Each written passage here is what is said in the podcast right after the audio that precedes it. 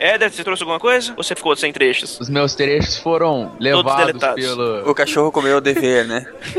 É, né? É. O cachorro digital comeu meu dever. Bem, pessoal, vamos começar nossa aula. Todo mundo animado. Ah. Semana, que vem tem provas. Então vamos. Isso, boa, Silmar. Já, já sabe que você vai ser o primeiro a responder as perguntas. Já que você tá tão animado, levantando a mão, querendo participar. Pensa, vamos para a chamada. Cadê a folha? Cadê a folha? Cadê a folha de chamada? Alguém roubou a minha folha de chamada? Vamos ver. Assim, Cardoso. Cardoso. Eu? É, não é Cardoso, é Carlos. Eu? Eu? Boa, vai lá. Aqui tá só C. Car- A minha ficha tá só C. Cardoso. Peraí. Não fala que por três anos eu caí no número 24 na chamada. Puta que pariu. Ai, ai, ai. Gente, sabe o que é mais bizarro? Meu sobrenome também é Cardoso. Olha aí, parentes Ok, distantes. vocês são parentes. Ok, nepotismo. Jorge. Ah, Jorge tá cuidando do Lucas. Jorge Lucas? Leandro. Leandro não veio, professor. Ficou. tá com dor de garganta. Ronaldo. Brilha muito. Presente! Que, nome é esse? É Cedilha aí, Silmar, é isso? Meu filho, seu, seu, nome é Silmar? Pre- presente mais ou menos contente. Cadê o nome do Éder na lista? Faltou. Faltou. Tô O pensando nisso aluno, também. o aluno, esse, esse aluno aí, ele é intercambista. É transferido. Ela não tá na lista ainda, né? Você é aluno novo, meu filho? Você é aluno novo, meu filho? Sou, primeira vez. Levanta e ele se apresenta. Diz de que escola que Exato. veio. Oi, pessoal, meu nome é Éder e eu não quero falar mais. Tá aqui. Não posso falar nisso. Isso, muito, Tá muito bem. Fica sentadinho aí, meu filho. Beleza, vamos lá. Então, pessoal, hoje, nós, hoje vamos prestar atenção porque nós vamos ver um dos, uma das maiores figuras da ficção científica, uma das maiores obras literárias que nós temos até hoje, que é o autor Júlio Verne. Ei! Vamos aí. Ah, eu achei que era Dan Brown. Não, Dan Brown é histórico. Não é ficção científica, é histórico.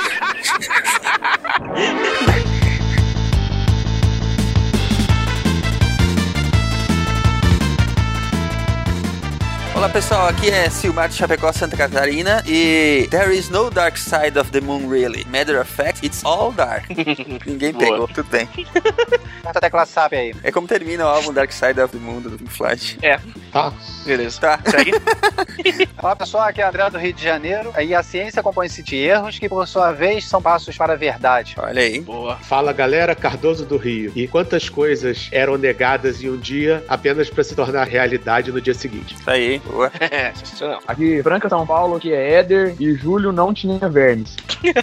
Puta que pariu. Boa noite, gente. Aqui é o Ronaldo de São Paulo e a primeira vez que eu ouvi falar de Júlio Verne na minha vida foi em De Volta para o Futuro. Foi iniciado tardiamente. E com o garoto que ficava contando pinto, né? Vocês estão ouvindo o SciCast, o podcast sobre ciência mais divertido da internet brasileira. Science World Beach.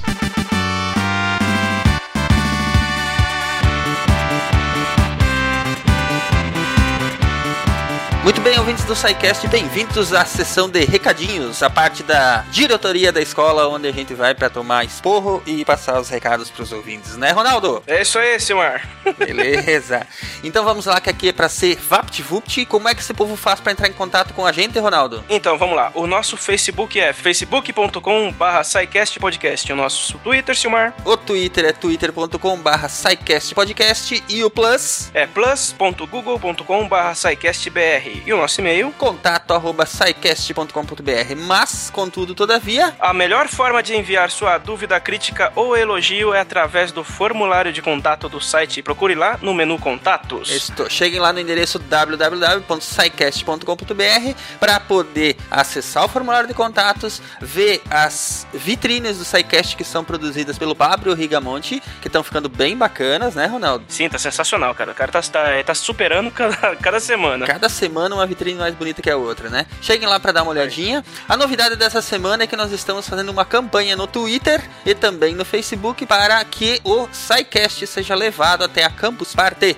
Então, Isso aí. é, enviem uma menção para arroba campuspartybra, repetindo, arroba campuspartybra aí no seu Twitter e peça para que o SciCast seja levado para Campus Party 2015. E Isso aí. também podem acessar a página lá da Campus Party Brasil no Facebook e também deixar uma publicação lá, deixar um recadinho para eles darem essa força pro SciCast, levar o SciCast lá pro, pra Campus Party, né, Ronaldo? Ah, com certeza. A gente quer estar lá, conseguir um mural lá, um cantinho pra gente poder falar com vocês e poder divulgar o nosso trabalho. É isso aí, nós estamos planejando várias coisas legais lá, mas a gente precisa primeiro convencer os organizadores que vale a pena levar o SciCast pra lá, né? Então, é, cheguem lá, repetido no Twitter, arroba CampusPartyBRA e também na página oficial do Facebook vai ter os links aí no post desse episódio. Beleza? Beleza, isso aí, com certeza. Vamos lá. Outros recados bacanas. é, quem é usuário do iOS, por gentileza, continuem avaliando o SciCast lá na iTunes Store, que isso nos ajuda a subir nas paradas. A gente quer dominar o iTunes e chegar lá no top 1. Vai sonhando. Mas tudo bem, chegue lá, gente. Deem uma força e continue avaliando lá. O Jonas Godoy, nosso querido ouvinte, criou um grupo lá no Facebook chamado Amigos do Pause, né? E é lá onde a gente publica todos os bastidores do que acontece no SciCast, inclusive os making-offs das vitrines, né, Ronaldo? Ah, sim, as- os make-offs do trabalho do, do Pablo pra você conferir como é que ele bola as, as vitrines dos nossos episódios. É isso aí. E se você gosta de é, podcasts, você tem que entrar na campanha que começou essa semana do WeCast, em que eles estão desenvolvendo uma, uma versão desse aplicativo, né, que é um agregador de podcasts com alguns diferenciais. É, eles estão desenvolvendo é, uma versão para Android e nós estamos participando da campanha deles lá no Catarse. Eles estão querendo arrecadar uma grana para viabilizar o projeto e nós nos oferecemos para ajudar eles a divulgar o projeto e também a oferecer um pequeno prêmio para os participantes da campanha, né? Quem participar Uhum. lá e ajudar vai concorrer a participar da gravação de um programa, de um SciCast, onde a pessoa que ganhar poderá escolher o tema. Uh, que loucura, né, Ronaldo? é, a gente virou aqui, vamos. Vamos, a gente vai entrar em, dos nossos- furra- em furada. O Atila já ensinou Vai. que isso aí é furada. Vai, já ele avisou lá. a gente, mas a gente resolveu ignorar. É isso aí. Vamos chegando lá então, gente. Quem, quem puder ajudar, os valores são bem baixos, não tem necessidade de pôr a mão fundo no bolso. É pra ajudar a galera, é um bom aplicativo, vai ter versão eh, pra Android e todo mundo sai ganhando, né? Uhum. Nosso novo feed, Ronaldo. Nosso novo feed, vamos lá. É, então, gente, vocês que ainda assinam o feed do Feedburner, sa saibam vocês que o feed vai implodir, vai deixar de existir, vai cessar de existir. Então, atualizem seus agregadores de feeds para o novo feed que é feed.sicast.com.br. Repetindo, feed.sicast.com.br. Beleza, se vocês não usam iTunes ou us- e usam outros agregadores, atualizem o feed lá. Mandem as perguntas para o quadro da Bel e da Estrela Responde Aí, nome que foi sugerido pelo nosso querido ouvinte Rafael Garcia Moreira, né, Ronaldo? Isso, isso aí. E elas já estão produzindo as- o, o programa e nós precisamos das perguntinhas de vocês. Vale praticamente qualquer coisa que possa ser explicado em áudio. É.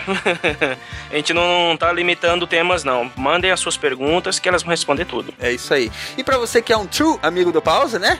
Não esqueça que agora a leitura dos e-mails é lá no final do programa, depois que acaba o conteúdo, depois que acaba a aula, vem o quadro Detenção, onde é feita a leitura dos e-mails que vocês enviam para cá. Então, Isso. dito isso, nos vemos daqui a pouco então na detenção, né, Ronaldo? Vamos à nossa aula de hoje que está muito interessante. Isso aí, vamos pra aula que tá muito gostosa de ouvir dessa vez. Vamos É lá? isso aí, vamos falar um pouquinho sobre Júlio Verne. Até daqui a pouco, É isso então, aí. gente. Um abraço. Falou, gente. Até daqui a pouco.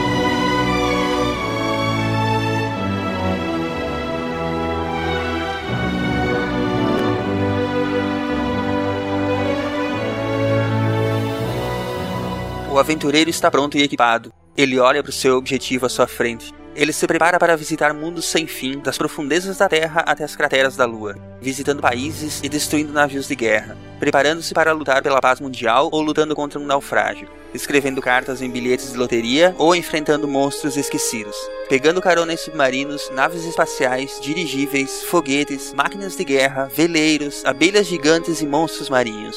O jovem aventureiro está ansioso por viajar por lugares, conhecer pessoas e enfrentar desafios. Ele abre o livro e mergulha, mergulha fundo. Ele mergulha no maravilhoso mundo de Júlio Verne.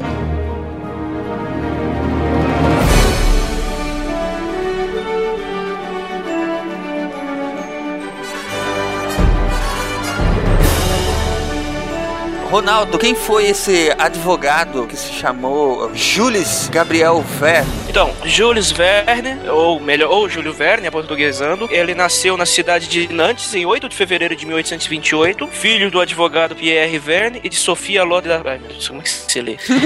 Sophie Alot de. Eu vou chutar que é isso. Quando ele tinha 11 anos, ele... É, Lá fui. Como? Lá fui. lá fui. Lá fui. Lá fui, lá fui. Já fui. Mas como fala dos dois, acho que lá fomos. É. Verdade. Beleza. Boa. Então, com 11 anos, em 1839, ele começou seus estudos no, no Colégio San, San Stanislas e começou, na mesma época também, ou muito pouco tempo depois, aos- a trabalhar os seus escritos já em prosa. Em 1848, ele se mudou para Paris, porque ele foi estudar direito, que era o desejo do pai dele, e no ano seguinte, ele foi introduzido no círculo literário da cidade pelo intermédio do tio dele. Ele conheceu umas pessoas fraquinhas lá, né? Vão fraquíssimas, mano. Ti- Ah, imagina. realmente de baixo calão, tipo Vitor Hugo, Alexandre Dumas, entendeu? Os fracos. Só gente desse calibre, sabe? É. Isso foi pouca coisa. Tipo, pessoal que desconhecido até hoje. Verdade. Dependendo do lugar, são verdadeiramente idos. É, é, verdade.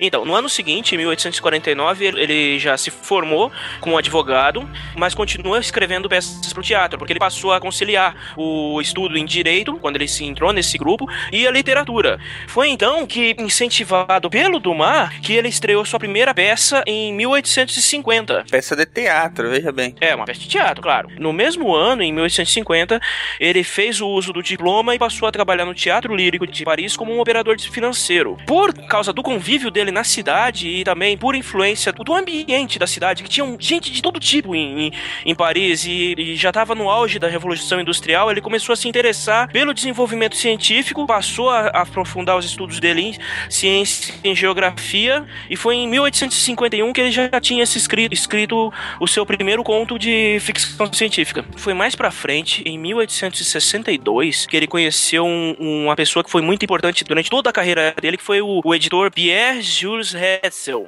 que foi o que foi, foi o que publicou a primeira obra completa dele, que foi Cinco Semanas no Balão. Esse Pierre, né? Ele publicou essa primeira obra e ofereceu um co- contratinho básico pro, É.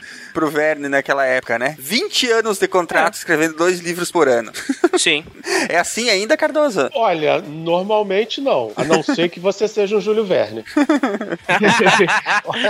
Eu não teria uma definição melhor. E, e aí é recomendado que você não assine contrato de exclusividade. Verdade, cara. Você vê só. Mas enfim, ó, ele, ele, acabou, ele acabou assinando esse contrato, né? Com esse editor. E na verdade ele acabou. rico ele já era, né? É, exatamente. E ele acabou, na verdade, não cumpriu só por 20, ele cumpriu por 40 anos, na verdade, o contrato, né? Escrevendo duas obras por ano. Foi, foi. Duas vírgulas. Alguns anos ele escreveu mais de uma. Algumas não foram publicadas. Ainda existe livro dele não publicado? Não são exatamente livros, são histórias dele, no entanto elas não são livros. São pequenos trechinhos. Ele chegou a fazer livro de contos, assim, que, que já tem, que tenha sido publicado. Que a gente conhece mais os romances. Não, coletânea nenhuma. O, o forte dele sempre foi um romance. Mas mesmo hoje não tem, né? Tipo, porque ele caiu em domínio público. Mesmo assim, não, não se interessaram em fazer coletânea de contos dele. O Verne escrevia, em alguns anos, ele escreveu mais de uma história. Só que eh, eram histórias íntimas, eram histórias muito pequenas e não valia a pena publicar. E pelo jeito que se sabe, ele tinha escrito duas que foram perdidas. Ele contava ela pros filhos dele. Não fez backup.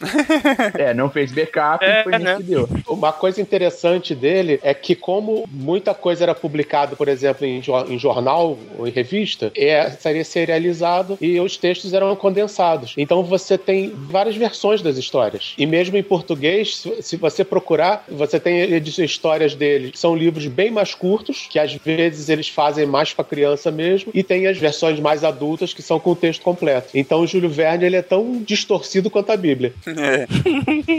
A diferença é que nós pelo menos conhecemos o autor, né? Sim.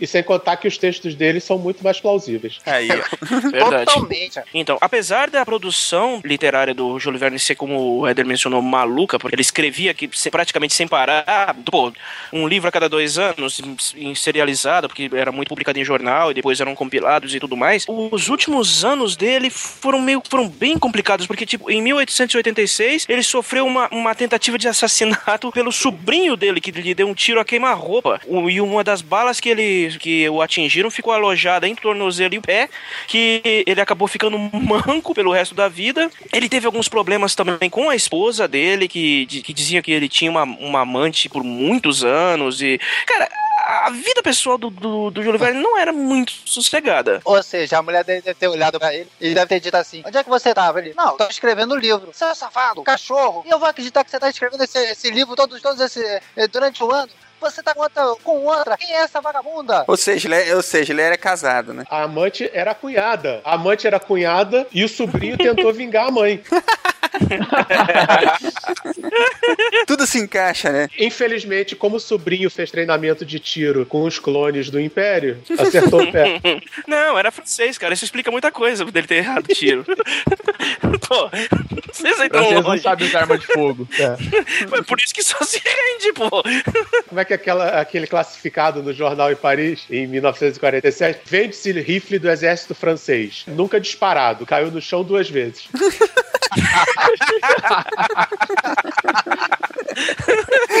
Caiu no chão duas vezes.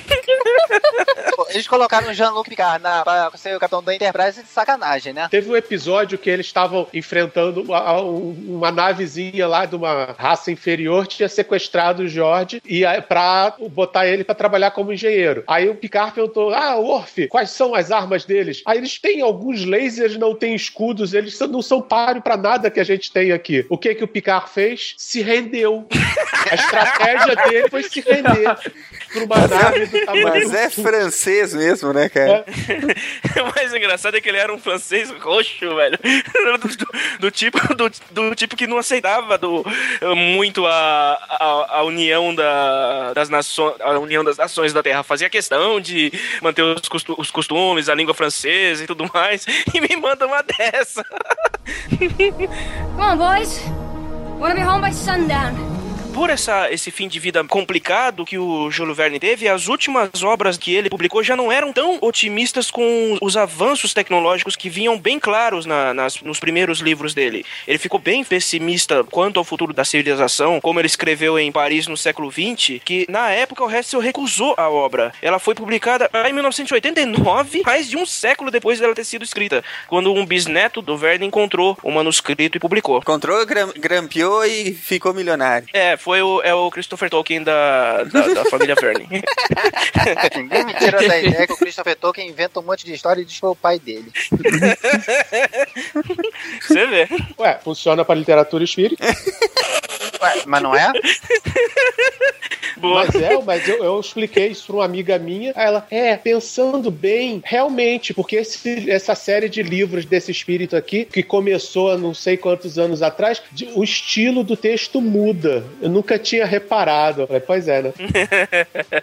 O fato dele ter ficado menos otimista é que também estava vendo o caminho, o, o caminho que o- as pessoas usavam a tecnologia, mas para fins bélicos. Eu acho que fica, fica muito aquele. Ah, O mesmo tipo de depressão, né? Como aconteceu com o Santos Dumont, ao ver o, usarem um avião pra guerra. Achei que isso aí era mito, cara. Não, ele ficou, ele ficou abalado. O Santos Dumont ficou É, abalado. ele com- entrou mesmo em depressão. Ele entrou em depressão. Ele já não era muito lá, muito daqueles muito contentes. É, Ele era esquisitão.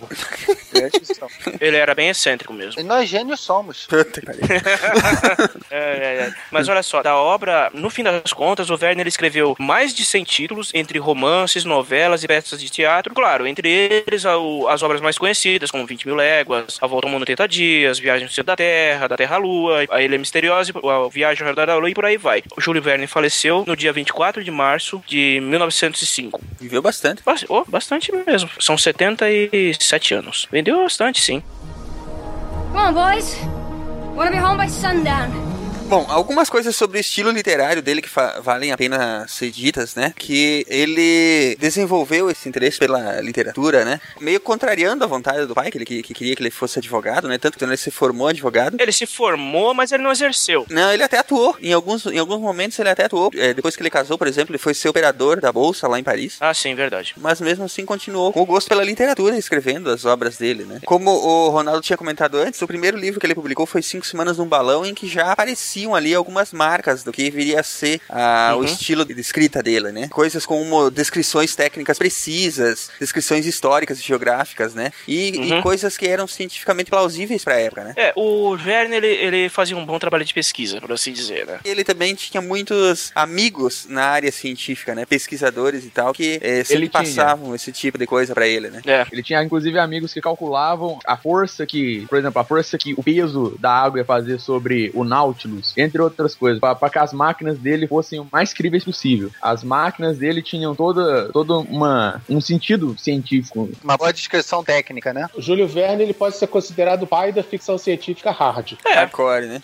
Uhum. É porque, se você for parar pra pensar bem, que autores antes dele nós tínhamos de ficção científica? H.G. Wells. Antes dele, o Kepler, ele escreveu Somnium. Ninguém leu aquela merda. Qual? Só vale se... Eu li. ah, você fala do livro do Kepler. Mas, mas ele vendeu esse livro? Teve? Tem, Somnium, que ele, ele descreve uma viagem à Lua através de uma droga. Então ele pegou um foguete brasileiro. Não porque ele não era datilógrafo. Não, o Kepler fez literatura fantástica, cara. Só faltou ter aquelas descrições que a Fabiane gosta de botar no Tumblr dela.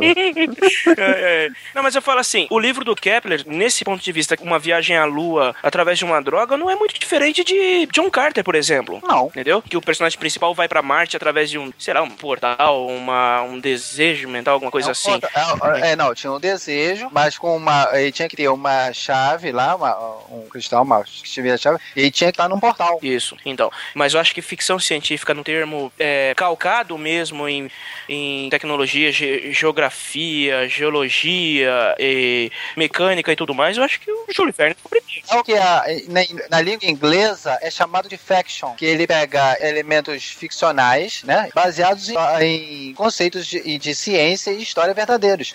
O Tom Clancy e o Frederick Forsyth escrevem muito isso, só que eles usam arma de geopolítica. Eles pegam todo o conceito de, de história e geopolítica pra, ah, como pano de fundo da- das histórias deles. Então, o Clancy pe- pega mais, pega toda aquela parte de União Soviética, leste europeu, o Frederick Forsyth pegou toda aquela base da Guerra do Golfo para escrever o Punho de Deus, quando ele colocava Saddam Hussein com uma, com uma tecnologia de tipo, usar um canhão para jogar uma bomba nuclear no meio do, do escudo do deserto. Então, o John Le Carré, todos eles fazem uma grande pesquisa. Júlio Verne se, se especializou em, em ficção científica. Ele, como na época era comum, era chique, né? Rodas de cientistas, as, as academias de ciência na Royal Society na Inglaterra, a Academia Isso. a Academia Francesa de Ciências, eles faziam reuniões até é, pro povo. Só que o pessoal trabalhando 16 horas por dia não tinha tempo pra ciência. No auge da Revolução Industrial também, né? Tem essa também. Com o alto fervor é, científico e tecnológico caminhando cada vez mais rápido, até por causa da a- por causa dos negócios, né? Havia necessidade de explorar melhor as máquinas a vapor, a, a au- automação. Então havia uma corrida desenfreada. Então os círculos científicos literários acabavam se misturando, que acabavam sendo pessoas, pessoas influentes de, de todas as áreas interagindo entre si. E ele, como bom ouvinte, ele, ele escrevia cartas, ele pedia informação a astrônomos, a químicos, ele tinha acesso a, todas- a todas essas pessoas. Tinha uma biblioteca imensa. Claro que era muito mais complicado pesquisar naquela época, ele só tinha linha de escada, mas. ele montava o- os livros deles base- baseado em, em- fatos, em relatos. Não era, ele não saía inventando, inventando maquininhas maravilhosas porque, porque eram bonitinhas. Ele não fazia Star Wars, ele fazia Star Trek. É, verdade. Uma coisa legal que também ajudou o Júlio Verne a tomar contato com as coisas científicas da época, né, foi que em Paris aconteceram as feiras mundiais, né? Em- em- Uhum. Enquanto ele estava vivo, aconteceram três feiras mundiais lá. Foram as de é, 1878, 1889 e 1867. Que, é, bom, nessas feiras teve as- os maiores inventores da época, né? Graham Bell, Thomas Edison, Nikola Tesla, todos de uma forma ou de outra tiveram lá, né? Nessas Sim, o feiras. de 1889 foi até onde foi inaugurada a Torre Eiffel. Exatamente. Foi. A de 1878, inclusive, ela aparece na série Cosmos nova, né? É. É, que, é- que a, tinha o busto da, da Estátua da Liberdade lá, né? Aparece, né? Uhum. Numa das animações da série nova do Cosmos aparece. Isso. É. Que foi um presente da França para os Estados Unidos. Uma coisa interessante de se pensar é que a Feira Mundial ela levava inventores de todos os lugares do mundo e pessoas importantes de todos os lugares do mundo. O imperador brasileiro, Dom Pedro II, foi nas feiras mundiais. E por isso o Brasil foi o segundo país a ter telefone. Ele financiava o Graham Bell. Sim, Verdade. O imperador de telefone, mas não tinha pra quem ligar. É verdade. Devia ser uma merda pra passar trote.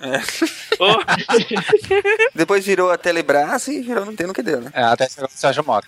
é. Mas assim, o Brasil teve uma exibição que é considerada uma, uma feira mundial em 1922, que até hoje é considerada a maior feira que o Brasil já, já teve. E tem uma agendada pra 2023 aqui também. Olha a só. feira de Caxias era bem grande também.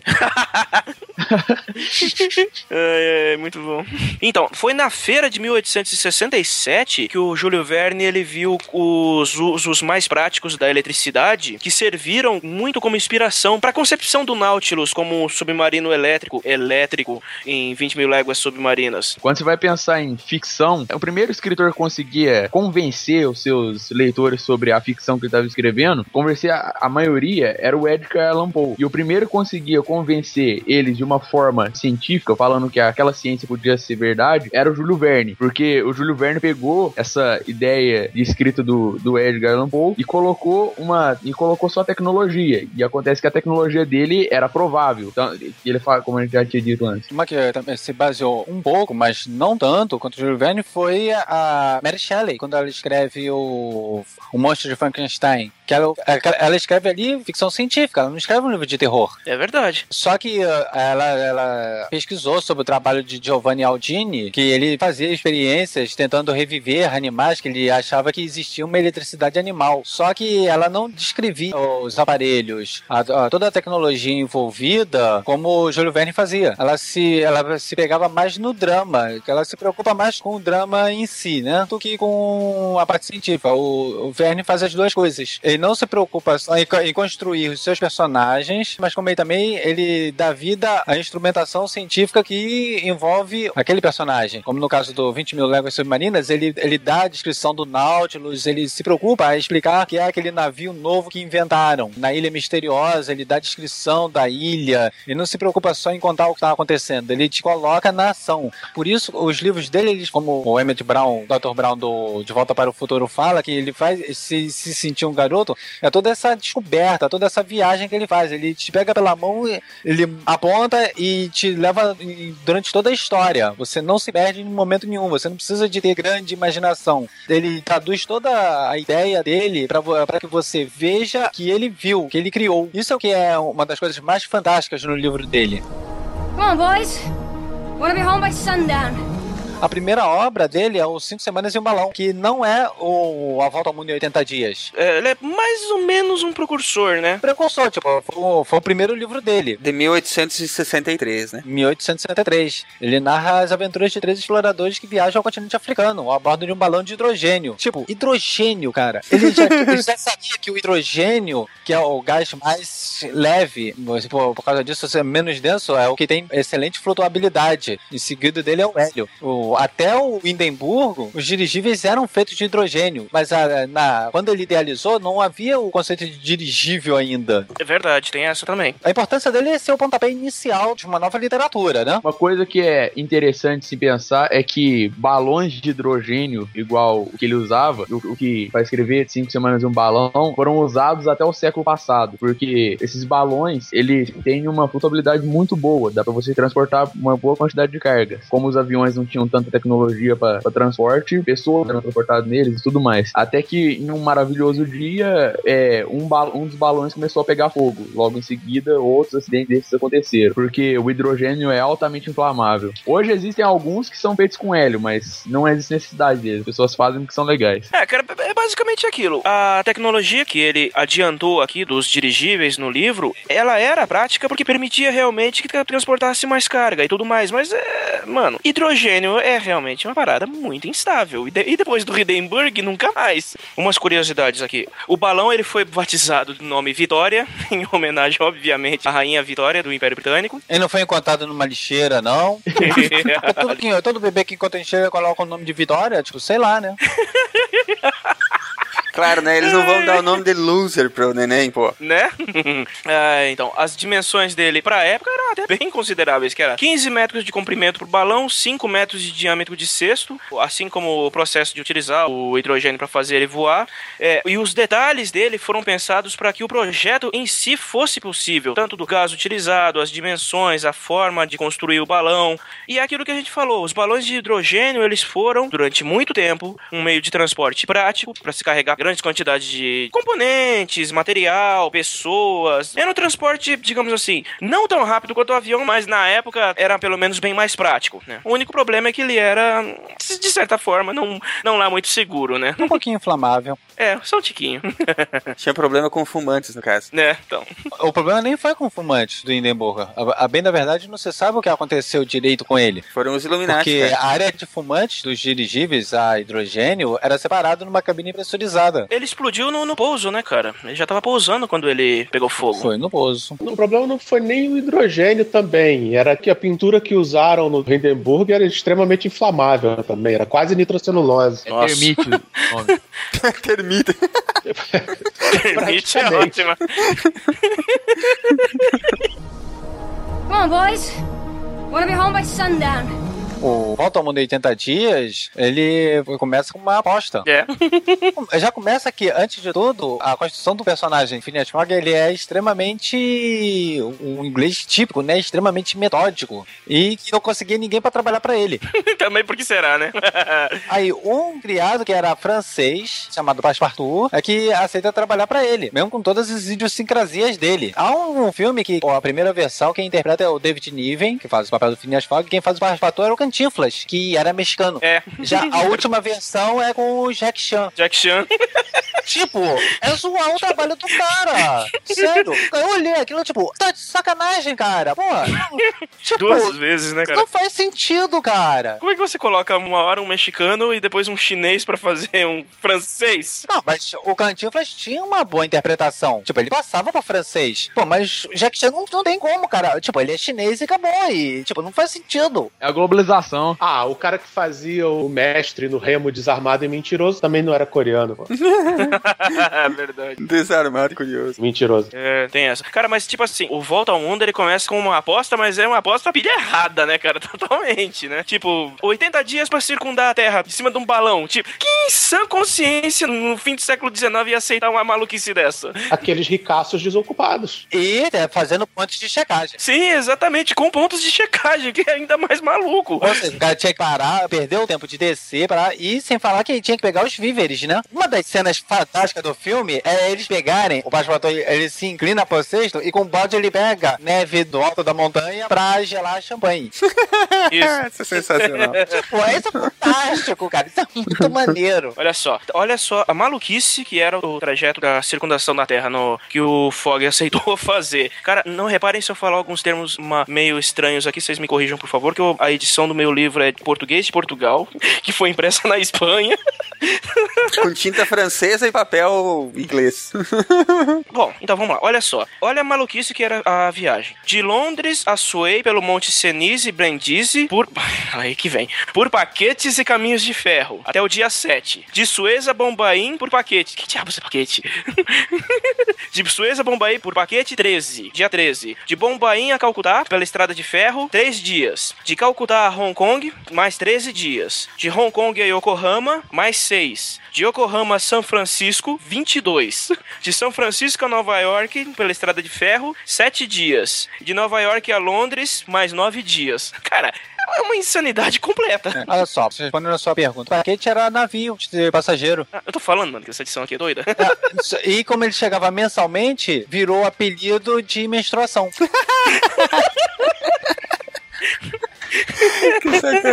E quando atrasa, todo mundo fica desesperado, mas quando chega mesmo atrasado, é um grande alívio. Viu? Tem tudo a ver. Isso foi demais.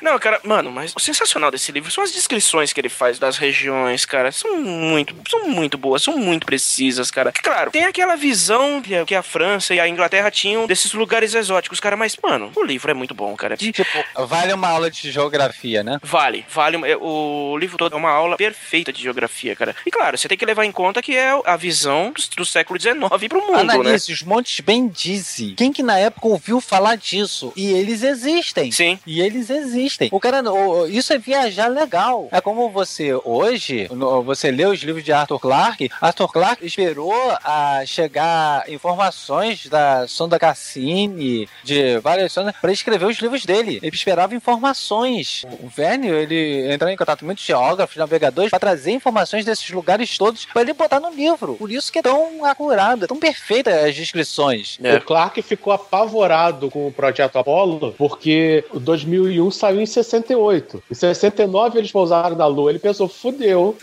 fudeu, nossa Lua vai estar ridícula, não vai ter nada a ver com a de verdade, e não sei o quê. E aí, quando saíram as imagens, ele ficou aliviado porque a Lua do filme se sustenta direitinho em relação à do projeto Apollo. Claro, foram os dois filmados no mesmo estúdio pelo Stanley Kubrick.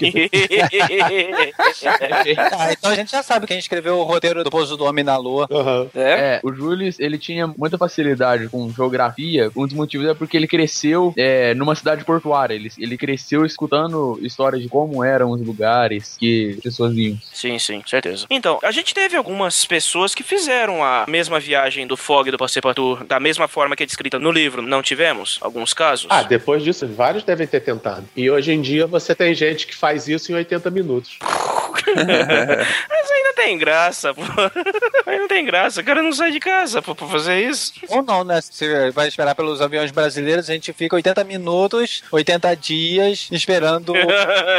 Aqui no Brasil é a volta no aeroporto em 80 dias. Fica dando voltas lá. Não, não pode dar a volta, senão você perde o lugar, tem que ficar lá mesmo. É, só pra complementar, a aposta valeu a pena. Porque a aposta hoje em dia é o equivalente a 3 milhões de dólares. Ah, Zé. Nossa. Eita, nós. Eu vou forçar a memória de vocês pra caramba. Vocês lembram que tinha um desenho? Eu, eu acho até que era um anime que era baseado no Volta ao Mundo em 80 Dias. Vocês lembram disso? Não, era, era americano o desenho. Mas ele tinha um traço meio oriental. Não, então tem dois. A minha cabeça que tá me enganando, tal- talvez. Porque faz muito, muito tempo que eu vi. Eu acho que tinha dois, cara. Se eu não me eu tô engano. pesquisando aqui, tinha um anime e tinha um desenho australiano. O do anime eu lembro, porque eu acho que passava no SBT há muitos anos atrás. E, e era com bicho. Era com bicho. Isso, esse. esse mesmo. Around the World with Willy Fogg. Esse desenho que eu tava falando, cara. Tem vários desenhos sobre a volta ao mundo em 80 dias. Desse eu me lembro que eu assisti quando eu era moleque. Caraca, isso faz tempo, hein? Faz Faz muito tempo? tempo, cara. Faz muito Uns tempo. 30 anos, cara, que eu assisti isso. Fácil, fácil. Eu lembro de uma cena bem específica, assim, que é aquelas que não se sabe por que que marcam a memória da gente, né? Em que essa mocinha que aparece aí, parece ser uma gata, eles estão num trem ou em algum lugar assim e ela coloca a mão pra fora e deixa a- neve cair. Quando a neve cai na mão dela, ela fala que ela nunca tinha visto a neve. E realmente foi só essa parte que eu me lembro, assim, sabe? Mas, cara, esse, esse outro era da, era da Hanna-Barbera, isso? Hanna-Barbera. Mas tem um. Mas o que, eu tô, o que eu tô aqui me lembrando é outro, não é esse. Uhum. Da Hanna-Barbera é volta ao mundo em 79 dias. 79 dias. Exatamente. E lançaram na mesma época, né? Pra, pra todo mundo ir ver o que era mais rápido. É. E tinha um. Um dos apostadores fazia de tudo pra atrapalhar eles. Sim. Verdade. Ah, É verdade. Sim, é esse, sim, esse mesmo. Era Fini Fog, o Passepartout era o Hope, tinha o grão de bico, grão de bico, bomba e Simão, que eram os vilões.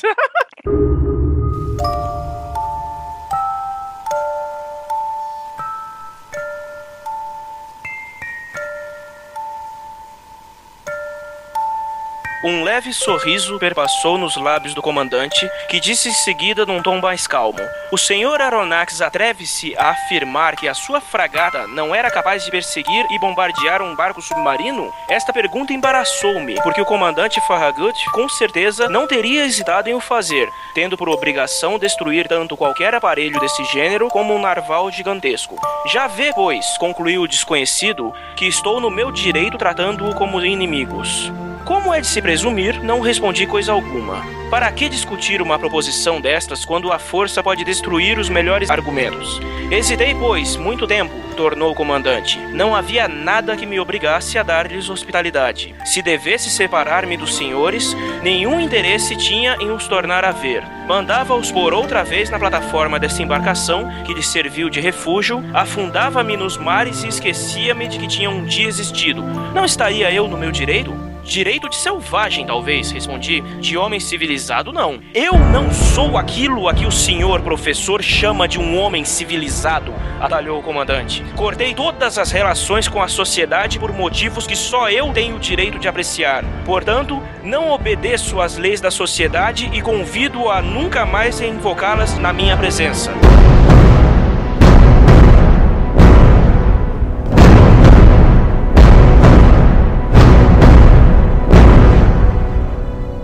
Vinte mil léguas, cara. Esse é meu livro favorito. Eu gosto muito desse trecho da, da declaração do Nemo, que ele não é civilizado. Ele questiona o que é ser civilizado, bem na verdade. Também com aquela barba. Então, gente, eu sei que essa é a obra preferida de, todo, de praticamente todos os fãs do Júlio Verne, apesar que eu já tive conversas com alguns que preferem, por exemplo, o Viagem à Lua, da Terra à Lua, e alguns, alguns chamam, né? Terra-lua, cara. O- é, eu prefiro 20 mil léguas submarinas, mas, tipo, é o que eu chamo de a Santíssima Trindade verniana, né? 20 mil léguas submarinas, a viagem ao centro da Terra e da Terra à Lua. A minha preferência é 20 mil léguas submarinas, mas todos os três são fantásticos, são incríveis e eu gosto muito. Isso é uma, isso é uma leitura obrigatória. Agora, tem alguns mitos que a gente tem que desfazer sobre o 20 mil léguas submarinas, que é maravilhoso. Só que, vamos lá. Primeiro, Júlio Verne não inventou o submarino. Não, Não. não, inventou. Desde o tempo do Da Vinci já tinha gente testando submarinos. Em 1700 e pouco já tinha alguns submarinos. Na Guerra Civil Uhum. nos Estados Unidos, que aconteceu antes, chegaram a usar submarino. Inclusive, foi por isso que ele ficou sabendo. É, em 1800, um sujeito chamado Robert Fulton construiu um submarino movido a propulsão animal, que para o sujeito entrar no- numa arapuca daquela e ficar mexendo manivela tem que ser um animal. Biologicamente é um animal, mas enfim. É, e ele batizou o submarino dele de Nautilus. Então o Nautilus nem foi o primeiro submarino. Não foi. Esse Nautilus do Fulton foi o primeiro submarino prático. O primeiro registro de algo que poderia ser um barco submergível foi o modelo que o Cornelius Drebel apresentou em 1620. Porém, há quem acredite que os registros dessa embarcação tenham sido extremamente exagerados. Então não dá pra ter certeza. E bem, a rigor todo barco é submarino, mas só uma vez. Exatamente. e outra, o Nautilus, ele não usava energia nuclear. É, a energia era misteriosa. Não ficou claro no livro qual era a fonte de energia. Ele, a fonte de energia morre com ele. Não, não, ele usava um gerador elétrico com uma bateria eletroquímica, só que usando uma reação altamente eficiente. Ele descreve as garrafas lá dos eletrólitos dele no livro. É que essa é uma daquelas partes que o pessoal costuma pular ou não colocar nas versões para criança. Mas não era basicamente um reator? Não, É, Mas é que qu- quando começou a ser divulgado isso, já era na época do átomo, já tinham jogado uma bomba atômica no Kengo do lado dos japoneses, e tipo, átomo, átomo, átomo, energia atômica é legal. Tipo, havia planos até dos Estados Unidos usar bombas atômicas para abrir diques. que beleza. é, os russos usaram. É, ué, existia até supositório de rádio, rádio elemento radioativo, não o rádio É, eu do sei. Marconi. eu sei, tô ligado, tô ligado. Já pensou se fosse? Não, já pensou aquele rádiozão grandão? Bom, vamos pular, vamos passar esse lado. É verdade. Então, acho que de tanta essa mania de coisas atômicas, aí tentaram puxar, não, era um submarino atômico e tal. Aí os Estados Unidos é, lançam ao mar o primeiro submarino atômico, aí tipo, coloca Nautilus e começou a criar toda essa ideia que a energia lá do, era a energia atômica. Mais algum mito pra desfazer aí, Cardoso? Eu acho que eram basicamente esses. Porque a lula gigante existe. Sim. Lulas gigantes existem. Não chegam a ficar abraçando navios na superfície. Mas aí é uma questão de aventura, né? Pô, tipo, é um livro de aventura. Ele não é um livro de biologia marítima. Você quer o quê? Viu? Então, por favor, não seja chato, não exija a acurácia perfeita. Exato. Você tem que criar um desafio ali. Mas as lutas gigantes chegam ao tamanho de cachalotes, cara. 13 metros, 15 metros. E dá uma briga boa entre os dois, viu? Se bem que eles já acharam cicatrizes de ventosas em baleias que, quando eles extrapolaram o tamanho, navio não digo, mas barquinho pequeno, não, se, eu- se, se pega uma daquelas já era. A descrição que o Verne faz do Nautilus é muito apurada, porque ele foi baseado tanto no modelo do Fulton quanto de outros submarinos que já eram projetados naquela época e vinham sendo testados. Além de, claro, a descrição que o Verne faz do próprio Nemo, que é um homem que veio do nada, uma tripulação que fala uma língua inteligível, um cara que se diz que não é civilizado. Ele inventou o Esperanto. É, por assim dizer, inventou Esperanto. uma língua que ninguém tem bodega nenhuma. Pera aí, mas você é Esperanto ou é amigo X? Não, cara, Esperanto ainda é melhor que Miguxês, cara, por que pareça. É, mais inteligível. É, não é mais entendível. O próprio nome do Capitão Nemo já dá a entender que ele é um é uma criatura à parte da sociedade, porque o Nemo vem da edição latim da Odisseia, que é o nome que o Ulisses usa para se identificar ao Cíclope, que ele fala que o nome dele é Nemo, que é ninguém, um sem nome. E eu achando que era o nome de um peixe, palhaço. Aquele peixe não é ninguém, cara. Aquele peixe não era pra estar ali. Até porque se ele perde a fêmea do grupo, o Nemo iria se transformar em mulher, pô. É verdade. É, exatamente.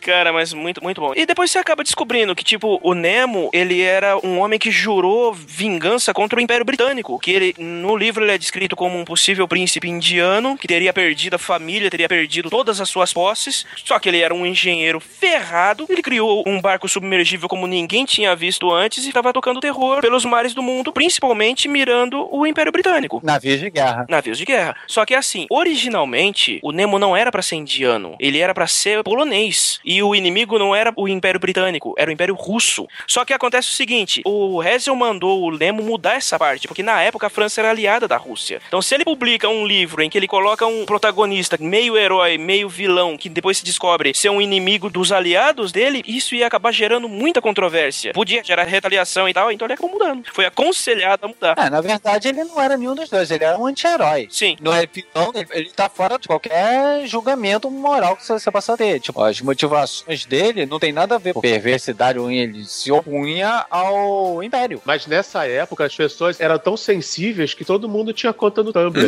você vê que na época, se você não fosse falar bem da mulher, você não botava o nome. Você falava a Madame M, tracinho, tracinho, tracinho. Era comum em romance na época você escrever assim. Então, botar um vilão de um país aliado seria. Que é o que acontece no Porro. E não diz quem é a vilã. É, e o que acontece? O Capitão Nemo, ele foi o primeiro vilão de James Bond. É, É, verdade. pode ser, é verdade. Isso é uma, é uma boa análise essa. Tem tudo a ver, tá certo. Tem razão. Se você for olhar por esse lado, tem tudo mesmo de um vilão de James Bond, cara. Uma pessoa que saiu do nada, que cujas motivações ninguém conhece, que tem uma máquina mirabolante. Conhecimento tecnológico. Exatamente. Ele é praticamente, ele seria recrutado pela Spectre. é, cara. Ele fundaria a Spectre. é. Mas é. Mas, tipo assim, a importância do 20 mil léguas é porque, além de, obviamente, ele ter adiantado algumas coisas, alguns aspectos que foram incorporados na pesquisa naval depois, cara, tudo bem. O que ele tinha feito eh, já tinha base, já tinha pesquisa e tudo mais, porque, afinal de contas, submarino não era exatamente uma novidade. Talvez fosse uma novidade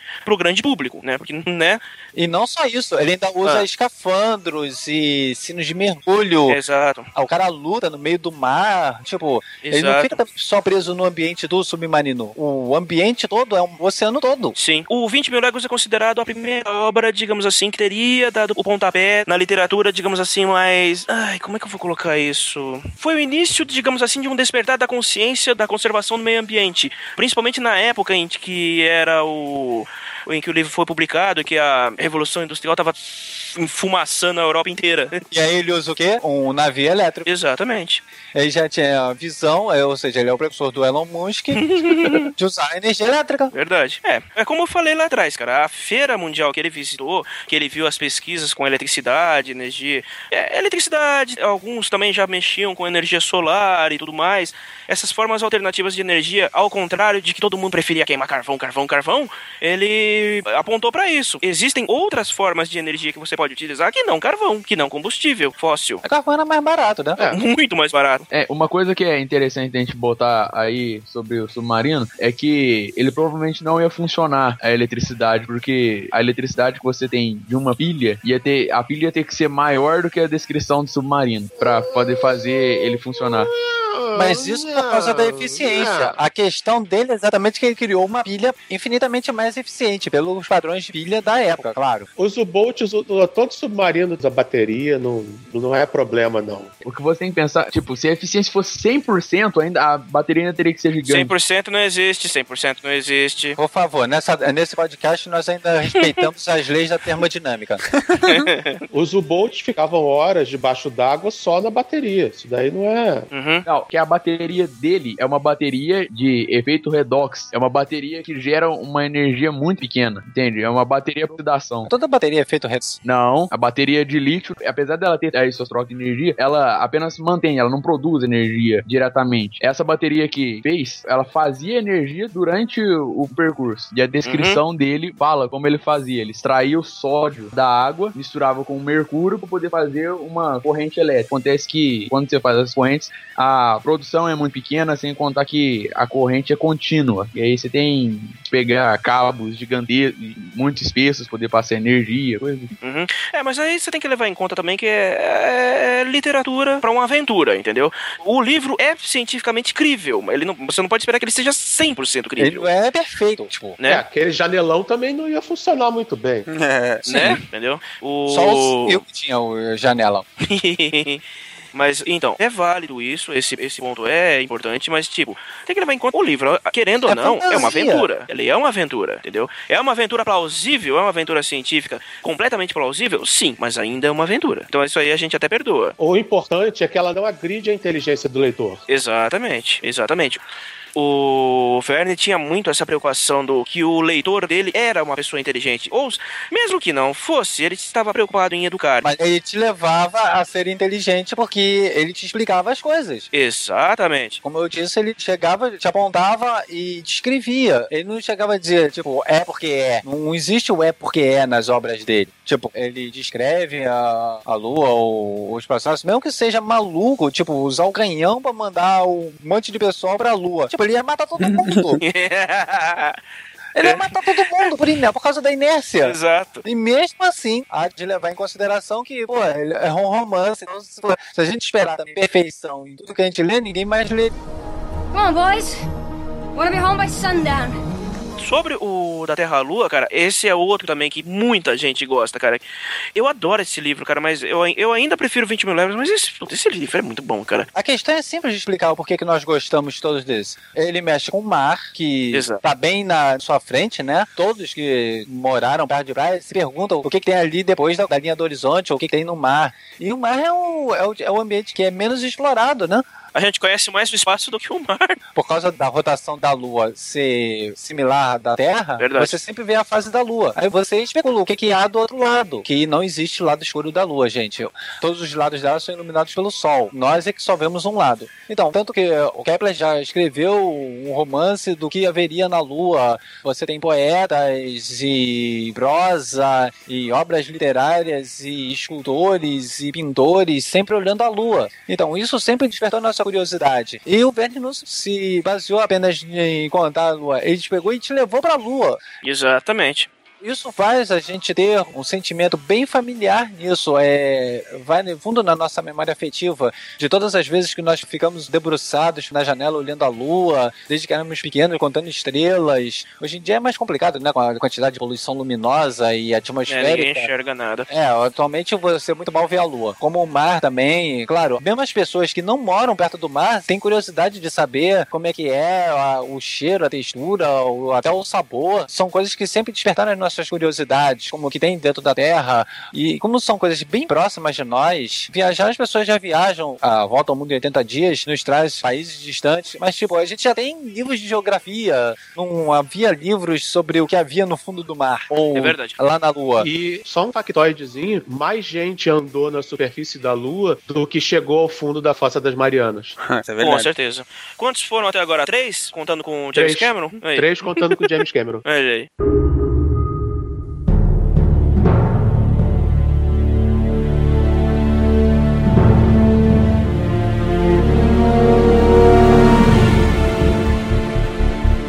Ignorantes chegaram a saber com respeito ao movimento de rotação da Lua, tanto como o diretor do Observatório de Cambridge começou a inquietar-lhes o espírito o movimento de revolução do satélite em volta da Terra. Mas, em curto espaço, acabaram de os instruir vinte e tantas revistas científicas. Aprenderam então que o firmamento, com a sua infinidade de estrelas, pode ser considerado como um imenso mostrador por sobre o qual passeia a Lua, indicando a hora verdadeira a todos os habitantes da Terra, e que é neste movimento que o astro das noites apresenta as suas diferentes fases. Mais que é a Lua cheia quando está em oposição com o Sol, isto é, quando estão os três astros na mesma linha reta, estando a Terra no meio e a Lua é nova, quando está em conjunção com o Sol, isto é, quando está entre este e a Terra, e finalmente que a Lua entra no quarto primeiro ou no último, quando está no vértice de um ângulo reto, formado pelas duas retas que delas se dirigem para a Terra e para o Sol.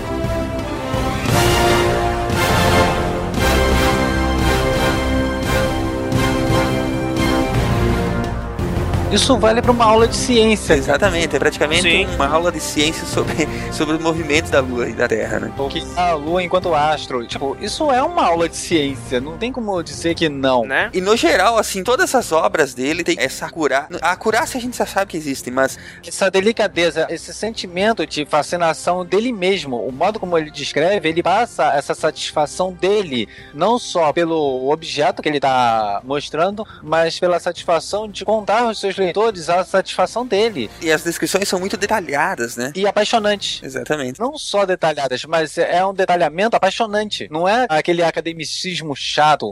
É de um- uma pessoa que realmente ama aquilo que tá falando. Eu sei que é polêmico, mas não é Tolkien.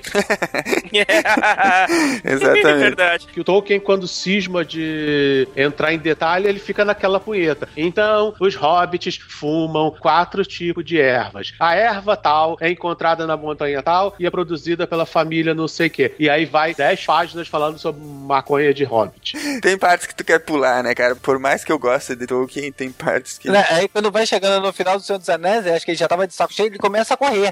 Exato. Você vê nitidamente que ele começa a correr. Ele passa por cima, não, porque ao final o pessoal do grupo lá brigou com os outros e venceu e ele tira aqueles homens selvagens do um deus ex machina lá dos homens selvagens, ajudando todo mundo. É. Ele, pô, vambora, ele, vambora, vambora, quero acabar logo com isso. E depois ele fala nos apêndices que o livro dele é curto demais. Come on, boys. Want to be home by sundown. A ideia do canhão, eu acho que ele pegou daquele exercício mental de Newton. Quando Exato. Newton ele escreve sobre o movimento orbital, Uhum. ele diz o seguinte: se ele colocar um canhão no alto de uma montanha e der um tiro, a bala segue e faz uma trajetória parabólica por causa e cai por causa da gravidade. Mas se cada vez ele aumentar a carga e aumentar o tamanho do canhão, a bala iria mais longe. Até que a bala ia cair tão longe que ia passar a curvatura da Terra. Aí o Newton ele discute isso, que a velocidade angular do canhão seria contrabalançada pela força da gravidade. E aí ele iria entrar em órbita. E assim ele explica porque a Lua está gravitando ao redor da Terra. É, ele, ele ia ficar caindo eternamente. O Verne ele parece aproveitar-se desse conceito para contar como ele iria mandar os homens à Lua, que é através de um No canhão. caso, é um canhão ignorante que ele descreveu, né? Pra romper o campo gravitacional da Terra. Não tão ignorante, ele mesmo descobre que eles não conseguem olhar nada pelos telescópios, porque a fuligem que o canhão emanou, a língua de fogo e a fuligem que ele emanou, encobriu os céus. É. Ele não esqueceu esse detalhe, que a fumaceira do canhão ia impedir que você vê qualquer coisa. Ou seja, o Júlio Verne fez o inverno nuclear. Essa foi fogo. E o mais legal é que essa ideia de usar um canhão para colocar carga em órbita foi levada a sério por muita gente. Uhum. Os Estados Unidos testaram, conseguiram colocar uma carga no limite do espaço, só que como era um modelo de teste, não tinha capacidade de atingir velocidade orbital. E quem estava investindo nisso a sério era o Saddam. Quem? Saddam Hussein? O Saddam Hussein. Sim, ele pegou os conceitos do subcanhão do Bull, do Gerard Bull. Ah, sim. Eles chegaram a fazer um protótipo e já estavam com as peças para fazer um mega canhão que iria mandar pelo menos até os Estados Unidos. Só que nisso Israel entrou na história e o cientista é, sofreu um acidente onde ele caiu numa velocidade muito rápida com a cabeça no- em algumas balas de 9 milímetros.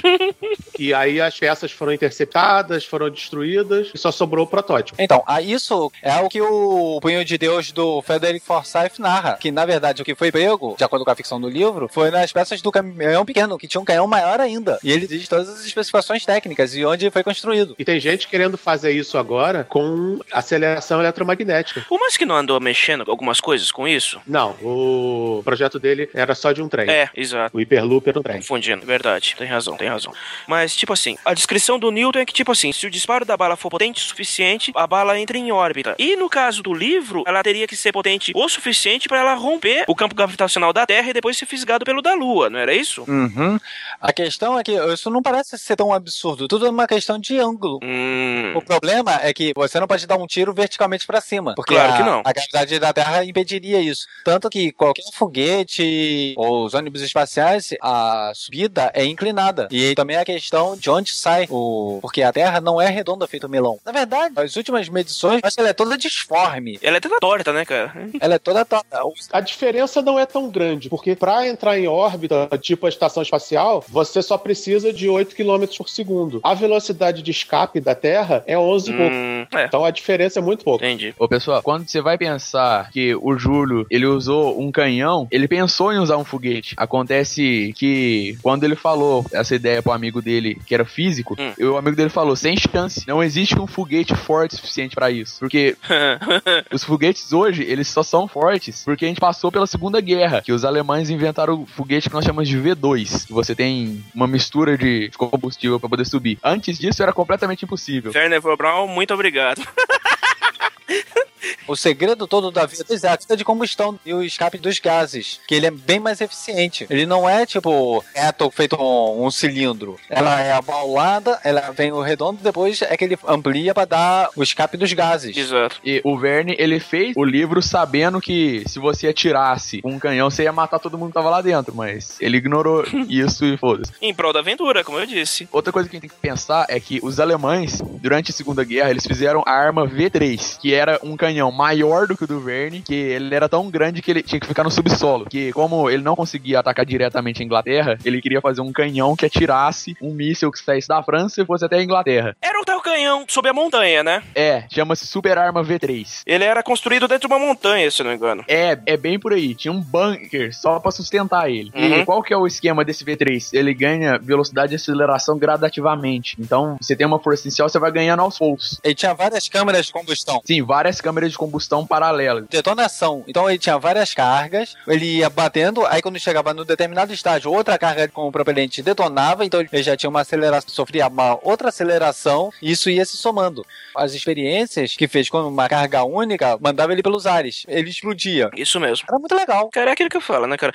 Os Estados Unidos deram muito certo em ter colocado as mãos no Von Braun, mano. Cara, é outro negócio. Enquanto os Estados Unidos ficaram com os cientistas, a União Soviética ficaram com os trabalhos. Né? Ficaram com os arquivos. Se qualquer um dos dois lados ficasse com as duas coisas, que praticamente eles tiveram que reescrever todo o trabalho. É, mas os soviéticos tinham o Korolev lá, que fez engenharia reversa em todos os trabalhos dos nazistas. Se você já cara que já tinha feito isso, era muito mais fácil. É, Então, qualquer um dos lados que tivesse as duas coisas, cara, teria mandado o outro pro ralo há muito tempo. Sim. É, porque ia ter os cientistas, ia ter, ter as papeladas, danou-se. Os cientistas que foram pros Estados Unidos ficaram sem os trabalhos, ou seja, tinham que trabalhar de, do zero de novo. E a papelada ficaram com os soviéticos, não tinha ninguém que entendesse aquilo. É, e o Korolev era um gênio, mas era um só também. Ah, pra nós, uma coisa é você ter o cientista que já é um gênio criando tudo do novo. Então os caras não tiveram tanto trabalho assim. Agora, os russos tiveram que decifrar tudo que era aquilo. Cara, tipo, o que que tá escrito aqui? Aí o cara, porra, não sei. E ler alemão é uma merda. Exato, exato. Cara, a sorte deles é que além dos papéis, eles capturaram muitas V2, entendeu? Então eles tinham os documentos e tinham as armas para eles desmontarem. Come on, boys. Wanna be home by sundown. A nave do Júlio Verne era feita de alumínio. Acontece que na época isso era completamente absurdo, porque alumínio era o material mais caro do mundo. Sem falar que alumínio tem um baixo calor específico. Ele esquenta com uma facilidade incrível. Ou seja, É. se o coice da inércia não matasse todo mundo, o calor mandaria. E o alumínio ia pff, queimar. Mas negócio, é divertido. é, Faz parte da diversão da leitura. É. Mas por que, que ele escolheu alumínio? Porque é leve. Porque o alumínio ele é leve ele é resistente. Ah, tá. A nave que mandaram pra Lua, a primeira nave, era feita em maioria de alumínio. Hum. O grande negócio do alumínio é que, pra você ter alumínio puro na natureza, você precisa de uma erupção vulcânica durante uma chuva e tem que cair um raio na erupção. Porque que só- você só extrai o alumínio da bauxita em altas temperaturas quando você passa uma corrente elétrica muito forte. Uhum. Por isso, o alumínio ele era muito mais caro que qualquer outro material existente. Por causa da geração de corrente elétrica. Depois é que desenvolveram o processo de usar criolita, que baixa a temperatura de fusão da bauxita. Uhum. Foi aí que o alumínio começou a ser comercial. Antes ele não era, não tinha como. O custo da eletricidade era muito alto, você não tinha geração de energia como tem hoje, e não tinha a técnica de usar fundente, que é o- uma substância que baixa o ponto de fusão de outra. Uhum. É, a partir daí, alumínio ficou extremamente banal, né?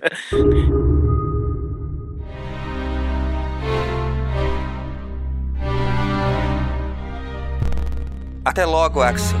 Foram as últimas palavras que eu ouvi. A surpreendente conversa através da massa terrestre, a mais de uma légua de distância, terminou com essas palavras de esperança. Rezei para agradecer a Deus por ter me conduzido a talvez ao único ponto onde a voz de meus companheiros podia me alcançar naquelas imensidões escuras. O fabuloso efeito acústico era facilmente explicável pelas leis da física. Provinha da forma do corredor e da condutibilidade da rocha. Há muitos exemplos dessa propagação de sons não perceptíveis nos espaços intermediários. Lembro-me de que o fenômeno foi observado em vários lugares, entre outros, na galeria interna da cúpula de St. Paul em Londres, e principalmente naquelas curiosas cavernas da Sicília, aquelas latomias localizadas perto de Siracusa, a mais maravilhosa do gênero, conhecida pelo nome de Orelha de Dionísio. Lembrei-me de tudo isso e percebi com clareza que se a voz de meu tio chegava até mim, é porque não havia qualquer obstáculo entre nós. Seguindo o caminho do som, chegaria necessariamente a ele, se as forças não me abandonassem.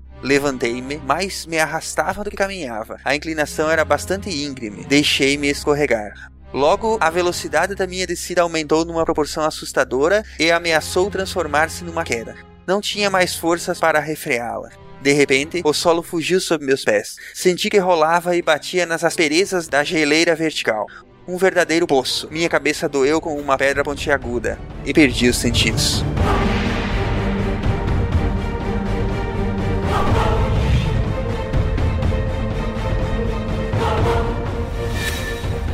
O interessante do Viagem ao Centro da Terra é todas as técnicas que era o recheio do centro da Terra. Uhum. Quando ele- entra para um vulcão e sai para um vulcão, que é o que tem com- comunicação direta com as camadas mais interiores da Terra. E eles não chegam ao centro da Terra. Eles não chegam, Eles não chegam. Eles não encontram a Terra Selvagem?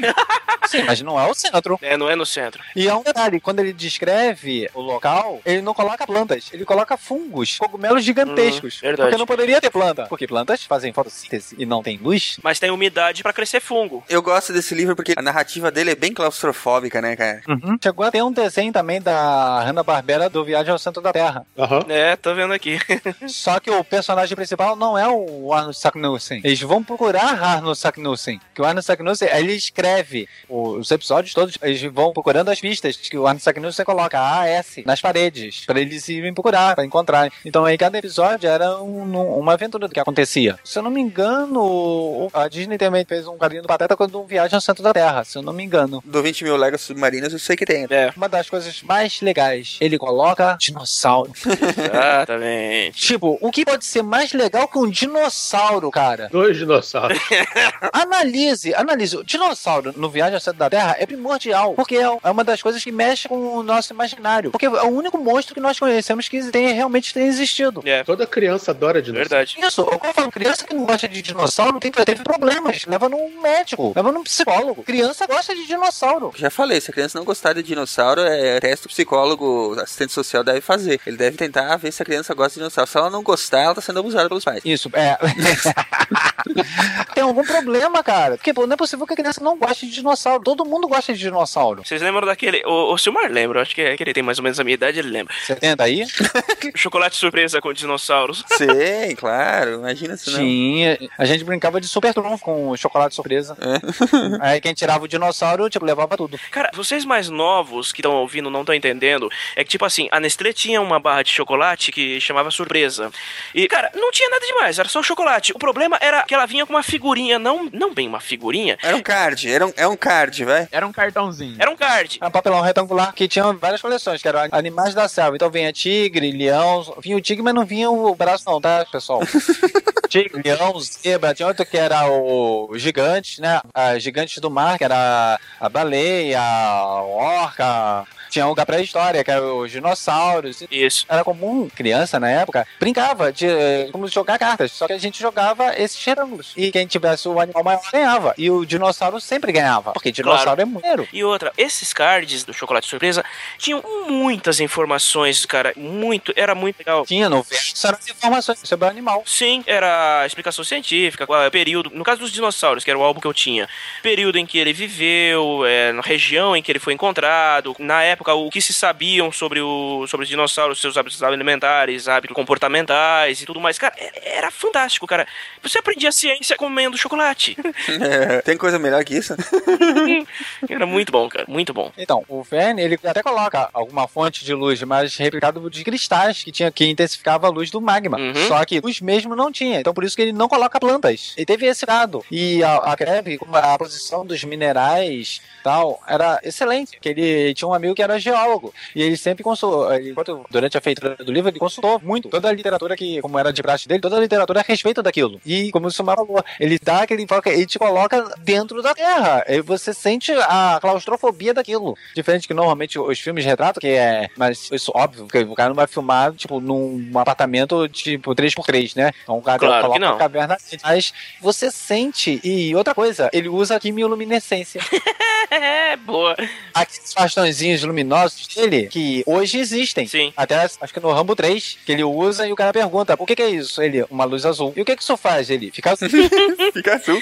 É, é, aquele bastãozinho que, quando ele dar a reação e dá a reação de quimiluminescência, produzindo luz com reação química, o Verne usou isso, porque na época dele já havia conhecimento sobre isso. Claro, não havia a explicação quântica, atomística, da liberação dos fora, mas ele relatou uma coisa que realmente existia. Já, na- já era conhecido na época dele. Uhum. Então, só uma perguntinha que eu queria fazer. No caso, como é que o.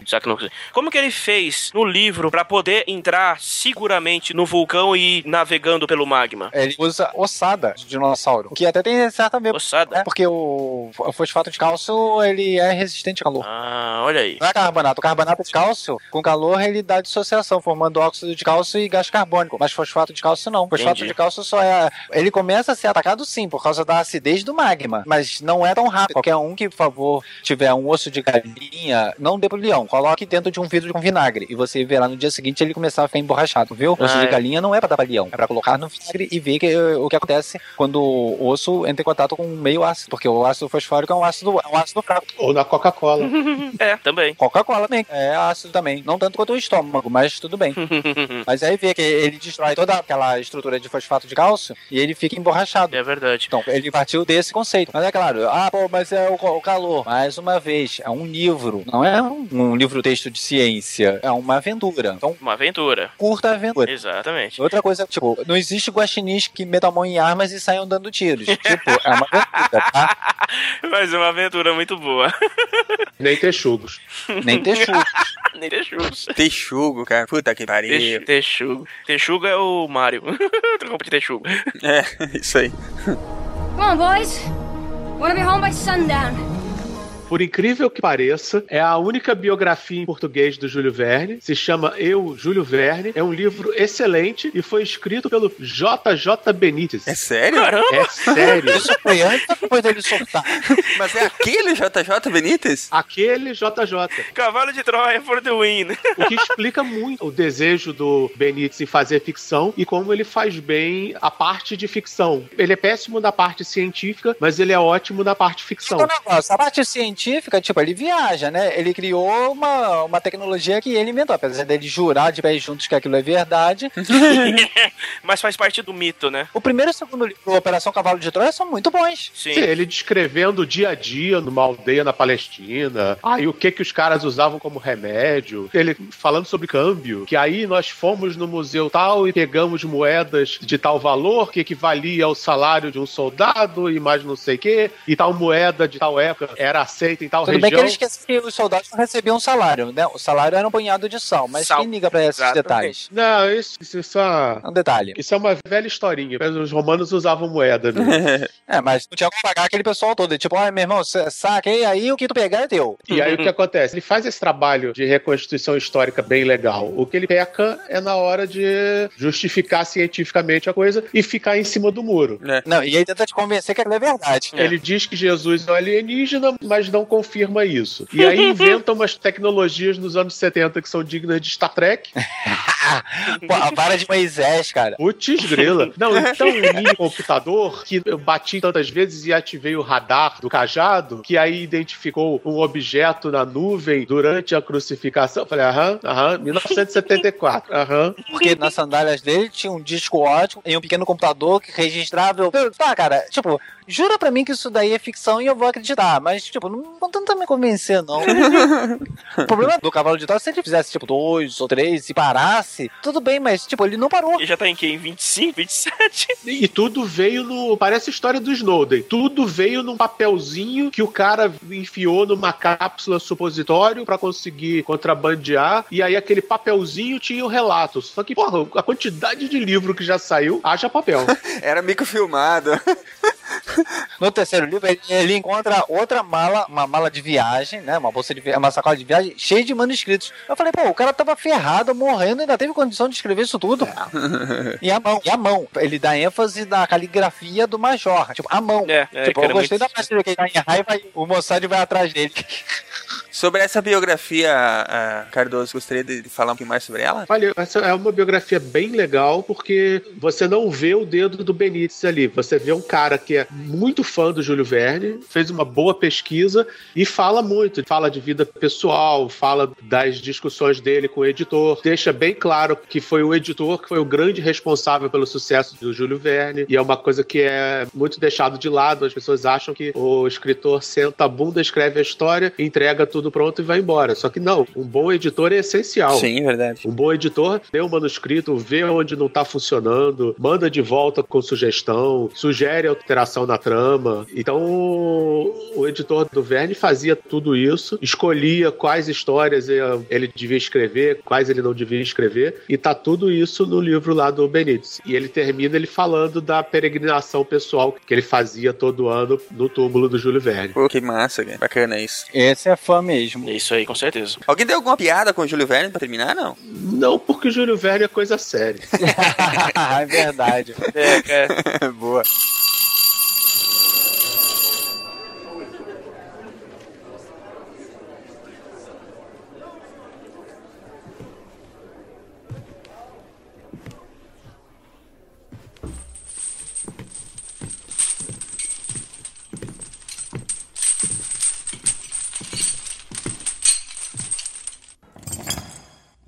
Hooray for you, convict.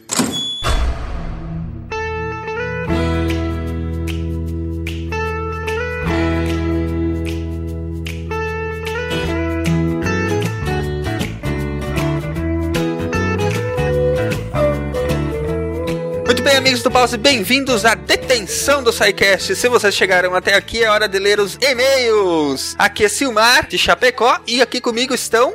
Cri, cri, cri. É tu, Jorge? Tá todo mundo Olha a dormindo. pauta, Jorge. Alô? Alô, O Jorge tá meio dormindo ainda. O Jorge ainda tá meio em choque de tanta fralda que ele tá trocando. Aqui é o Jorge de João Pessoa e eu estou eternamente na detenção. E aqui é a estrela de Curitiba e eu não fiz nada dessa vez, ó. Não fez Ele nada. nunca faz, né? Não. Sei. Aqui é o Ronaldo de São Paulo e dessa vez a culpa foi minha. Depois você conta aí o que foi que aconteceu. Vai ter que mandar o bilhete pro papai e pra mamãe. Não, eu- não, levarei pro túmulo. Bora lá, vamos diretamente aos nossos e-mails. Então, qual é o primeiro e-mail, Jorge? You can't walk away now.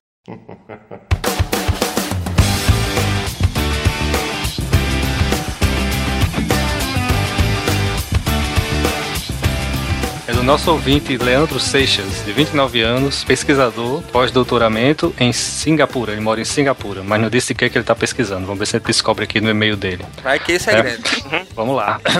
É, nosso Olá, leitor é internacional, hein? Do outro lado do mundo, hein? É isso aí. Nosso ouvinte internacional lá do outro lado do mundo. Já tivemos português, né? Agora temos um de Singapura. Vamos lá. Olá, pessoal. Meu nome é Leandro Seixas e sou pesquisador no Graphene Research Center. Olha aí. o cara o cara tá É, podendo.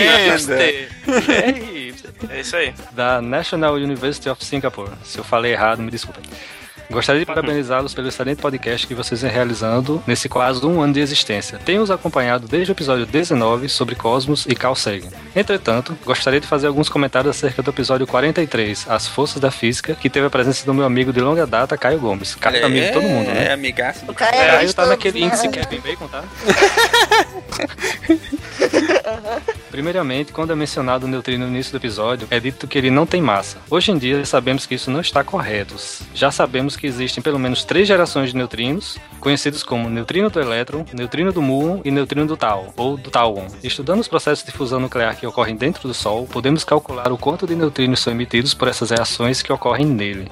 Isso foi calculado para cada geração de neutrinos. Entretanto, ele gosta de entretanto, usando detectores aqui na Terra, foi medido que o número de neutrinos do elétron era entre um terço e metade do que o esperado. Essa discrepância entre o que era emitido pelo Sol e observado pelos dados de heliosismologia e o medido na Terra em detectores de neutrinos foi chamado por muito tempo de problema dos neutrinos solares. É, foi- você vê que o cara é bem criativo para nomear isso aí, né? Ele foi estabelecido no fim da década de 60 e ficou sem solução até a década de 80, quando os físicos Mikheyev, Smirnov e Wolfenstein. Não, tá, tá de brincadeira. tá, tá de sacanagem, né? Não, mas é o nome do cara mesmo. tá de sacanagem.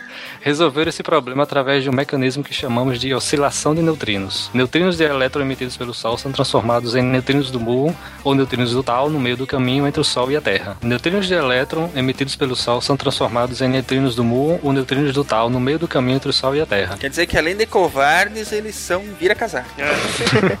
Por aí. Como os detectores da Terra só conseguiam detectar neutrinos do elétron e não os outros tipos, foi explicado por que vimos tão poucos. Este mecanismo de oscilação de neutrinos só faria sentido se os neutrinos tivessem massa.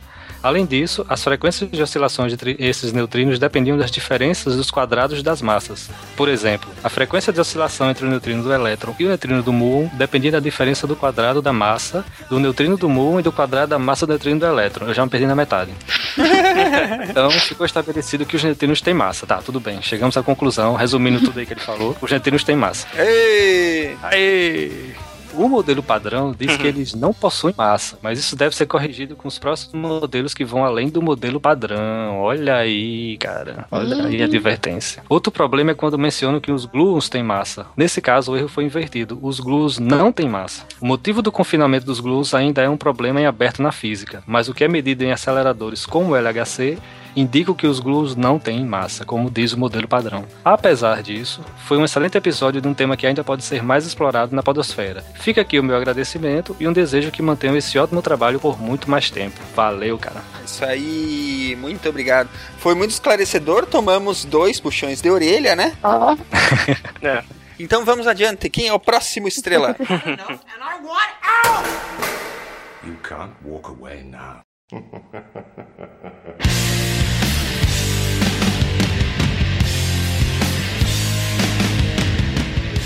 O próximo e-mail é do Nathan Kell. Ele tem 21 anos e ele é funcionário de uma empresa. Boa, ele é, fu- ele é funcionário de alguma empresa. É. Eita, Bento não dá Gonçalves. Conhecendo o Bento Gonçalves, ele deve ser funcionário de alguma vinícola. cara. É verdade. Ele diz: Olá pessoal do SciCast.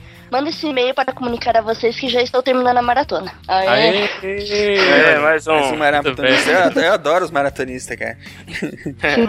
É porque fazer maratona de podcast é tudo de bom, né? Eu, eu É, gostava. claro. Eu gostava de fazer aham. Já são 40 episódios, viu? Nem uma tarde que você escuta, não. É verdade. É. Conheci vocês por acaso enquanto buscava conteúdo científico e comecei pelo episódio 39. E agora que os encontrei, não fico sem ouvir toda semana. Isso aí, bom, bom menino.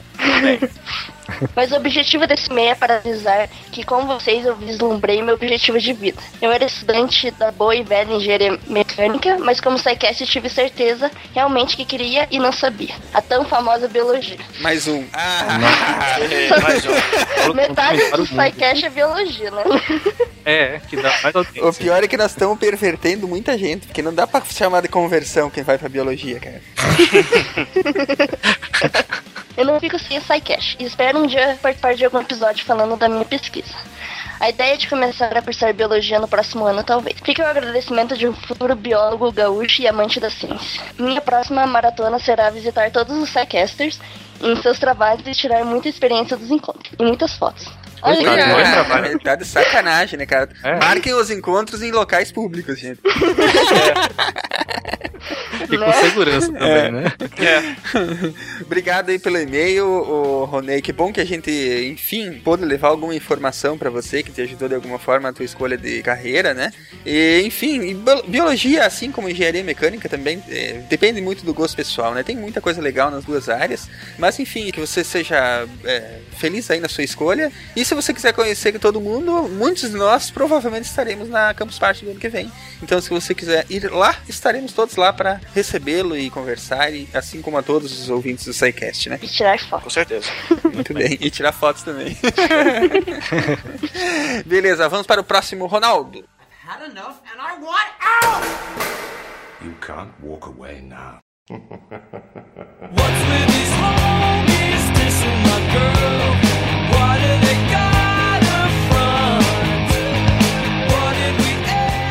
O próximo e-mail é da Vanessa Lima, tem 24 anos e é engenheira ambiental de Olinda, Pernambuco.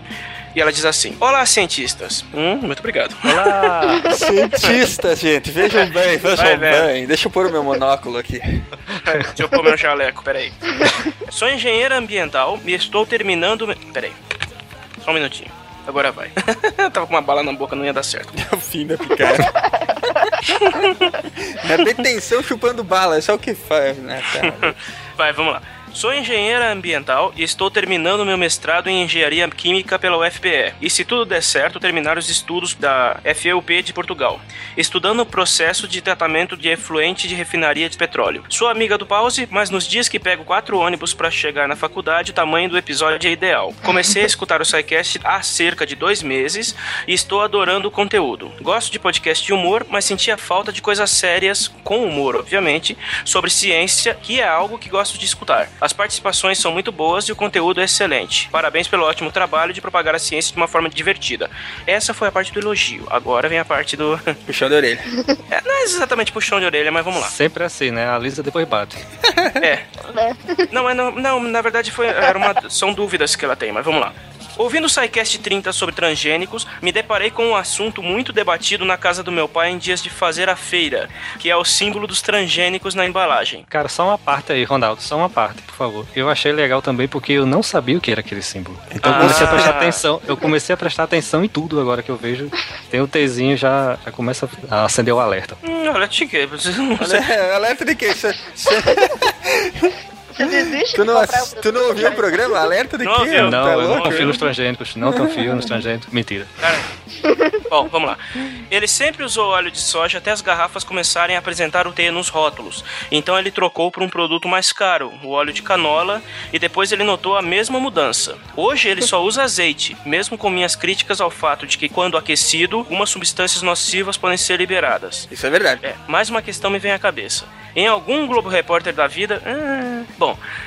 É, escutei algo sobre o fato de quase a totalidade do milho do Brasil ser de estirpe transgênica. No nordeste do Brasil, onde eu moro, existe o costume do consumo de muito fubá de milho e na embalagem há o registro pequeno do uso de milho transgênico, que acho que meu pai ainda não viu. Senão eu já, já, já tinha começado a plantar milho caboclo no quintal, né? É, verdade. Sei que não existem pesquisas comprovando que a longo ou curto prazo o consumo desse tipo de alimento pode acarretar na incidência de seja lá o que for, como câncer, por exemplo.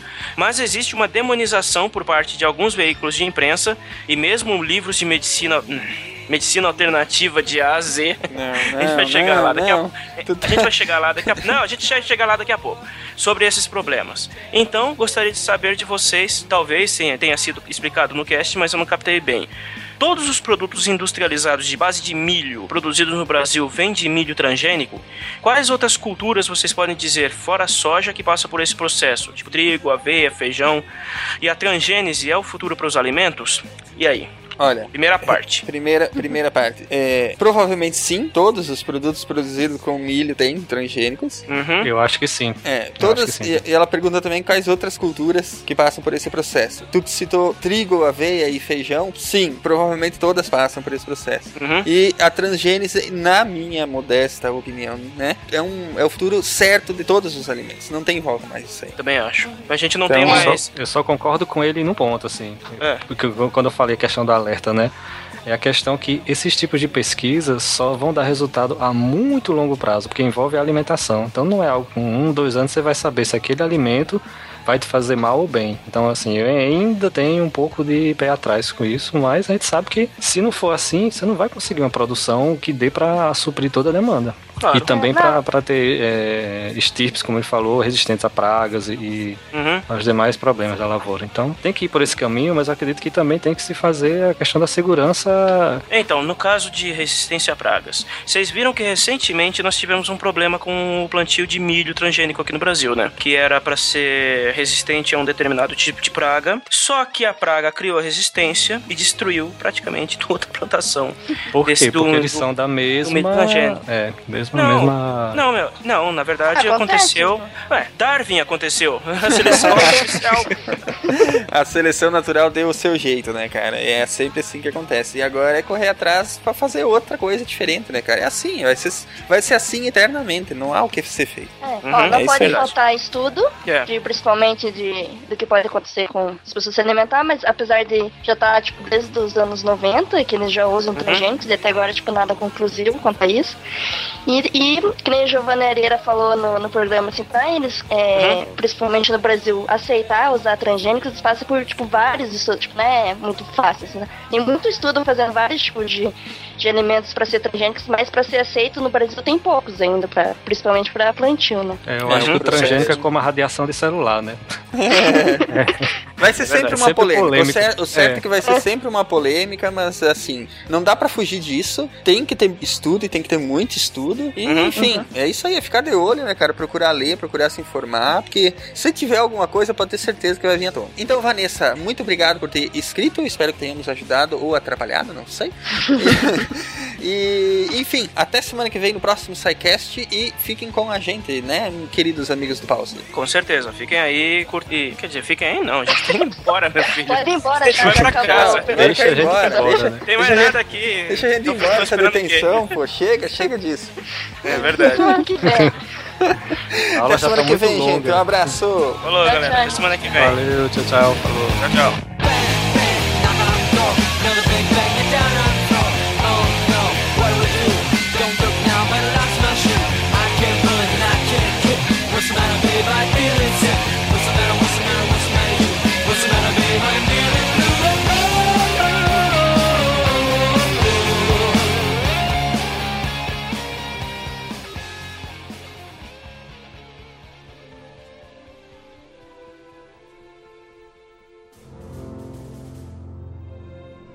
Se a ciência não for divertida, então alguma coisa é errada. Tem que ser divertida, a coisa mais divertida que tem é a ciência.